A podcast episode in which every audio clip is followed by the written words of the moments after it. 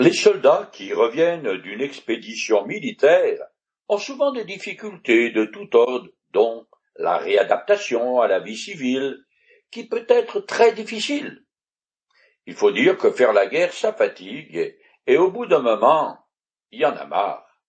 C'est aussi ce qui arrive aux sept tribus d'Israël, chez lesquelles une certaine lassitude s'est installée. Il faut traîner les choses en longueur et n'ont donc toujours pas reçu l'héritage, se contentant de vivre en nomade sous des tentes. Alors Josué va les secouer de leur torpor. J'ai bien envie de leur lancer la pierre, mais je me dis que parfois j'ai moi aussi besoin d'une petite pousse ou même d'un coup de pied quelque part. Je commence à lire le chapitre 18 du livre de Josué. Toute la communauté des Israélites se réunit à Silo. Ils y dressèrent la tente de la rencontre, car tout le pays était soumis devant eux. Silo se trouve à une quarantaine de kilomètres au nord de Jérusalem.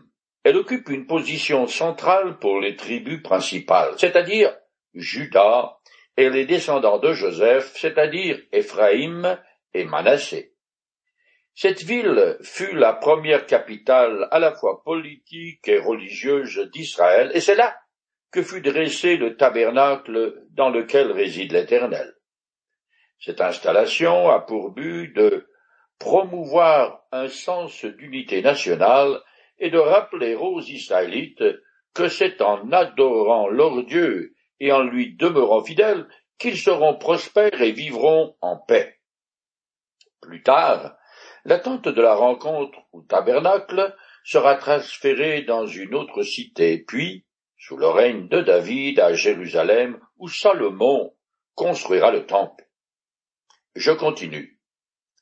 Mais il restait parmi les Israélites sept tribus qui n'avaient pas encore pris possession de leur patrimoine. Josué dit alors aux Israélites, pendant combien de temps encore euh, négligerez-vous d'aller prendre possession du pays que l'Éternel, le Dieu de vos ancêtres, vous a donné? C'est à Gilgal, où campaient les Israélites, qu'a eu lieu le premier partage qui attribua un territoire aux tribus de Ruben, Gad, Manassé, Éphraïm et Juda. Les reproches que Josué adresse aux autres tribus montrent bien qu'il y a une distinction bien nette entre les guerres de conquête menées par tout Israël sous son commandement et celles menées plus tard par euh, chacune des tribus. De toute évidence, les sept qui n'ont pas de territoire se contentent de vivoter en poursuivant une vie de nomade sous tente sans manifester beaucoup d'enthousiasme pour le pays que l'Éternel a promis de leur donner. Alors Josué se fasse. Car, comme chacun sait, la nature a horreur du vide. Chaque jour de retard donne une nouvelle occasion aux Cananéens de revenir sur les lieux dont ils ont été chassés. Je continue. Désignez trois hommes par tribu, et je les enverrai en mission. Ils iront parcourir le pays, et ils feront le plan de leur patrimoine respectif, après quoi ils reviendront me trouver. Alors ils le partageront en sept parts. Les descendants de Judas conserveront leur territoire au sud, et ceux de Joseph le leur au nord. Établissez donc un relevé descriptif du pays en y délimitant sept parts. Vous viendrez ensuite me le présenter, et je tirerai ici vos lots hausseurs devant l'Éternel notre Dieu. Ce tirage au sort tiendra compte des tribus déjà installées, et il ne pourra pas être contesté, car il aura lieu dans le parvis du tabernacle devant l'Éternel. Il a dû falloir un certain temps pour dresser un plan précis du territoire restant, en sept lots bien cadastrés qui seront tirés au sort et donnés aux tribus n'ayant encore rien reçu. D'après l'historien Joseph, ces vingt et un hommes étaient tous experts géomètres. Un savoir-faire qui leur a été inculqué par leurs parents, qu'ils avaient eux-mêmes appris des Égyptiens. Je continue plus loin et finis le chapitre 18. Ces hommes partirent donc et parcoururent le pays, et ils dressèrent le relevé, ville par ville, sur un document, et partagèrent tout le territoire en sept sections. Puis, ils revinrent trouver Josué au camp de Silo.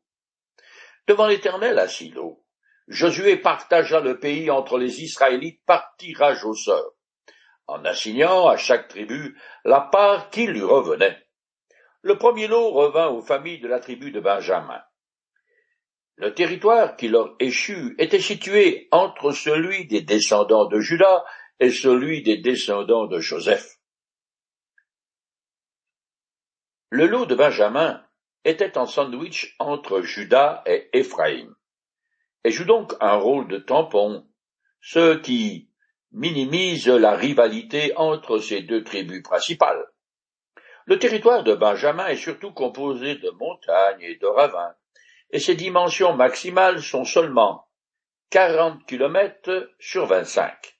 Cependant, les villes stratégiques importantes comme Jéricho et surtout Jérusalem, où sera construit plus tard le temple de Salomon, appartiennent à Benjamin. Ce privilège est l'accomplissement d'une prophétie de Jacob sur son fils Benjamin, quand il lui a dit, en langage imagé, que Dieu résiderait au milieu de son territoire. Je lis le passage. Aimé de l'Éternel, il demeure en sécurité auprès de lui, ce Dieu qui le protège continuellement, qui habite lui-même entre ses deux épaules. Nous arrivons maintenant au chapitre 19, qui décrit l'attribution d'un héritage aux six autres tribus. Après que les Majamites aient reçu leur territoire, je commence à le lire. Le deuxième lot échut par le sort aux familles de la tribu de Siméon. Leur territoire était au milieu de celui de Judas. Comme Judas reçut un territoire trop grand, la partie la plus au sud, avec dix-sept villes et leurs villages, est donnée à Siméon. Mais au fil du temps, cette tribu sera assimilée à Judas tandis qu'une grande partie de ses membres émigrerait au nord et sera identifiée à Éphraïm et Manassé, qui sont les descendants des fils de Joseph. C'est important à savoir, parce que quand Israël se scindra en deux États indépendants, celui du Nord comportera dix tribus, et les descendants de Siméon seront inclus avec celle-ci. Le royaume du Sud comptera Judas et Benjamin. Cette dispersion de Siméon parmi d'autres tribus, que ce soit Judas ou celle des deux fils de Joseph, est l'accomplissement d'une parole prophétique de leurs ancêtres Jacob, que, je cite. Siméon et Lévi sont frères. Ils se sont mis d'accord pour surmer la violence. Maudit soit leur emportement, car il est implacable. Moi, je les éparpillerai au milieu de Jacob, je les disperserai en Israël. À cause de leur fonction sacerdotale, les Lévites n'ont jamais eu de territoire en propre. Ils habitaient au milieu des autres tribus. Je continue plus loin. Le troisième lot fut attribué par tirage au sort aux familles de la tribu de Zabulon. Le quatrième lot fut attribué par le sort aux familles d'Isaacar. La partie nord du pays est attribuée aux tribus de Zabulon, Azer et Nephtali. Isaacar s'installe au nord de Manassé, dont il est séparé par une chaîne de forteresses cananéennes. Isaacar devient propriétaire d'une belle et fertile vallée, mais qu'elle n'occupe pas avant le temps du roi David ayant peur des Cananéens qui y habitent. Ils choisissent de s'établir euh, dans les montagnes au lieu de conquérir ce qui leur revient. Malgré les victoires spectaculaires qu'Israël a remportées grâce à l'appui de l'Éternel, la majorité du peuple élu est intimidée et vit dans la crainte des premiers habitants du pays.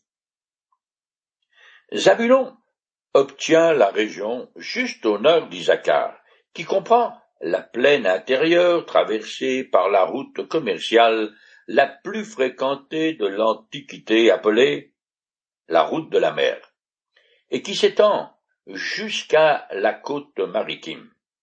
C'est sur le territoire de Zabulon, situé à l'ouest du lac de Galilée, que se trouve Nazareth, la ville où Jésus-Christ vécut jusqu'au moment où il commença son ministère. Je continue plus loin. Le cinquième lot échut par le sort aux familles de la tribu d'Azer. Le sixième lot échut par le sort aux familles de Nephtali. Azer et Nephtali se partagent l'extrême nord du pays. Leur territoire d'Azer s'étend le long de la côte méditerranéenne jusqu'à la grande ville commerciale de Tyr, tandis que celui de Nephtali a le Jourdain et la mer de Galilée comme frontière orientale et s'étend juste à l'est à Tyr. Nephtali subira de plein fouet l'invasion des Assyriens. Cependant, le prophète Ésaïe contraste son premier malheur avec sa gloire, qui vient sur la forme de ministère du Christ qui a essentiellement eu lieu en Galilée. Et donc, sur son territoire. Le territoire d'Azer inclut les cités phéniciennes de Tyr, aujourd'hui appelées Sur, et de Sidon, qui est Seda, et qui font partie du Liban actuel. Cependant, Azer n'a jamais essayé de s'emparer de ces deux fiefs et a failli à son devoir comme la majorité des autres tribus. La tribu d'Azer, comme celle de Nephtali, avait un rôle stratégique important car elle faisait tampon contre les invasions venant du Nord. Comme les neuf autres tribus du royaume du Nord, la plupart des membres d'Azer disparaîtront. Cependant, il en restera suffisamment pour assurer la pérennité de l'identité de tribu, de chaque tribu. C'est ainsi que dans l'évangile selon Luc, on retrouve l'un des membres d'Azer, une femme très pieuse, je résume le passage. Il y avait aussi une prophétesse, Anne, fille de Phanuel, de la tribu d'Azer. Elle était très âgée. Elle ne quittait jamais le temple où elle servait Dieu, nuit et jour, par le jeûne et la prière. Elle arriva, elle aussi, au même moment, elle louait Dieu et parlait de l'enfant Jésus à tous ceux qui attendaient que Dieu délivre Jérusalem tous les détails, même insignifiants, que nous trouvons dans les Écritures, nous sont donnés pour nous rappeler que le Créateur s'intéresse au moindre aspect de notre quotidien. Nous ne menons pas du tout une vie privée, mais sommes au contraire un grand livre ouvert devant Dieu. Je continue plus loin. La septième part fut attribuée par le sœur aux familles de la tribu de Dan. Mais le territoire euh, des Danites leur échappa. Alors les Danites allèrent attaquer l'Échem. Ils s'emparèrent de la ville et en tuèrent les habitants. Puis ils en prirent possession et s'y installèrent. Ils donnèrent à l'Échem le nom de Dan, du nom de leurs ancêtres. Le territoire le moins désirable et le plus petit revient aux Danites. Il est serré à l'étroit entre les collines au nord-ouest de Juda, les tribus d'Éphraïm et de Benjamin et la Méditerranée. Comme les Danites sont censés s'attaquer par les Philistins, au lieu d'invoquer l'Éternel pour qu'il les délivre, ils émigrent loin dans le nord, ce qui est raconté dans le livre des juges. Il s'empare alors de la ville de l'Échem, dont il massacre les habitants, une habitude courante et banale à cette époque. Il rebaptise la ville d'An, nom qu'elle porte toujours aujourd'hui, et qui se trouve à l'extrémité nord d'Israël. Les Danites, comme presque tous les autres Israélites, révèlent leur faiblesse intrinsèque, qui est le manque de foi en l'Éternel. Je continue plus loin jusqu'à la fin du chapitre 19. Lorsque les Israélites eurent fini de partager le pays en patrimoine délimité, ils attribuèrent un patrimoine Josué, fils de Nun, parmi les leurs. Sur l'ordre de l'Éternel, ils lui donnèrent la ville qui avait demandé, c'est-à-dire Tinam, Séram, dans la région montagneuse d'Éphraïm. Josué rebâtit la ville et s'y installa. Homme rempli de talent, Josué sait tout faire et à la fin de sa vie le voilà baptiseur. L'attribution aux différentes tribus d'une portion du pays promis commence et finit par celle destinée aux deux vétérans du désert. La possession de Caleb fut déterminée en premier lieu, tandis que celle de Josué vient en queue de train. Tout à la fin, comme il convient à un serviteur. Il choisit pour lui-même un des pires endroits possibles, une ville en ruine dans la partie la plus aride d'Éphraïm, sa tribu d'origine, et c'est là qu'il sera enterré. Josué ne voulait surtout pas donner l'impression qu'il tirait le moindre profit de sa position de chef suprême et s'est contenté des miettes. Quel esprit désintéressé et quel contraste avec la plupart de nos politiciens qui utilisent leur position et leur influence pour s'enrichir sur le dos des contribuables. Il semble que les Israélites n'ont pas insisté pour que leur brillant général obtienne une meilleure part. Ils étaient satisfaits de lui laisser une ruine sur un bout de terre dénudé, ce qui me semble déplorable. Mais lui, que ce soit comme aide de camp de Moïse, porte-parole de l'Éternel, général d'armée et administrateur du début à la fin de sa carrière, Josué est un serviteur modèle. Nous arrivons maintenant au chapitre 20 du livre de Josué qui concerne les cités refuges. Selon la coutume de l'époque, quand il y avait mort violente, le parent le plus proche de la victime devenait le vengeur du sang versé. Il avait le devoir d'exercer la justice avec l'aide des autorités en ôtant lui-même la vie au coupable. Par contre, quand il s'agit d'un accident, le responsable du drame pouvait échapper au vengeur du sang en allant immédiatement chercher refuge dans l'une des villes spécialement désignées à cet effet. Elles apparaissent pour la première fois dans le livre de l'Exode quand l'Éternel dit à Moïse Celui qui frappera un homme et causera sa mort sera puni de mort. Cependant, s'il n'avait pas l'intention de donner la mort, mais que Dieu a fait tomber l'homme entre ses mains, je te désignerai un endroit où il pourra se réfugier. Par contre, si quelqu'un agit avec préméditation et qu'il assassine son prochain par ruse, vous irez jusqu'à l'arracher de mon autel pour le faire mourir. Je commence à lire le chapitre 20. L'Éternel parla à Josué et lui demanda de communiquer les instructions suivantes aux Israélites.